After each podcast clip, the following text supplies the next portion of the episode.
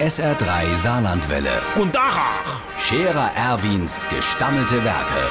wo wir gerade beißen, pass mal auf. Erwin, grad einen Moment noch. Iverichens Irmsche, so langsam gern die Alpha rickt. Äh, die im goldenen Ochs. Ich glaub, das mit dem Gas gibt denen aber alle gerade recht.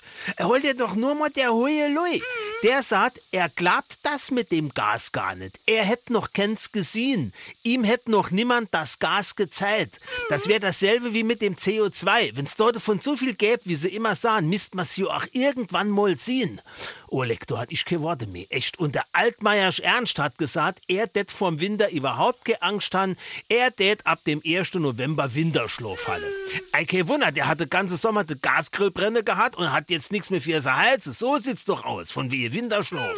Aber ob das jetzt mo im Ernst, ob das jetzt klappt, was die in Berlin da so vorhaben mit dem Gaspreisdeckel, also ich weiß nicht, ob's dann wirklich ein bisschen billiger wird.